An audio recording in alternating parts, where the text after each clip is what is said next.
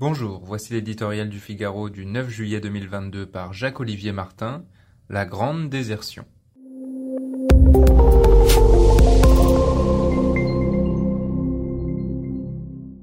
Partout les vacances. Celles des Français qui traverseront ce week-end la France en direction des plages, de la campagne, des montagnes, avec des amis ou en famille.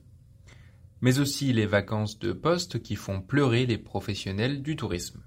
Cherche serveur, plongeur, cuisinier et mille autres jobs pour la saison. En vain. C'est le paradoxe de l'été, des vacanciers plus nombreux que l'an dernier, mais des entreprises qui n'arriveront pas à répondre à leurs demandes, faute de bras. Les explications ne manquent pas. Le Covid a tout bousculé. Les saisonniers ont appris à aimer les congés de fin de semaine, les soirées à la maison et découvert de nouveaux métiers. Les jeunes boudraient les jobs d'été. D'autres auraient, dit-on, changé leur rapport au travail. On parle même de grande démission.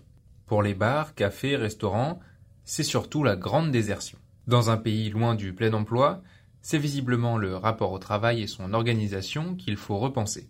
Comment?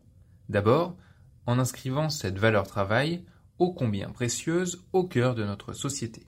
Le sujet est donc politique et ne fait pas franchement l'unanimité.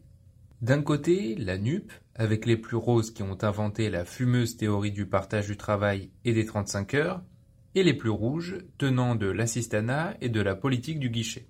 De l'autre, ceux qui défendent le travailler plus pour gagner plus, plutôt à droite, mais aussi marcheurs. Réforme des retraites, apprentissage, RSA conditionné à une activité, Emmanuel Macron n'a eu de cesse de promettre d'augmenter la quantité de travail. Le fera-t-il vraiment? C'est une autre affaire. Depuis le 19 juin, il n'a plus toutes les cartes en main. La bataille du travail ne se joue pas seulement dans l'hémicycle.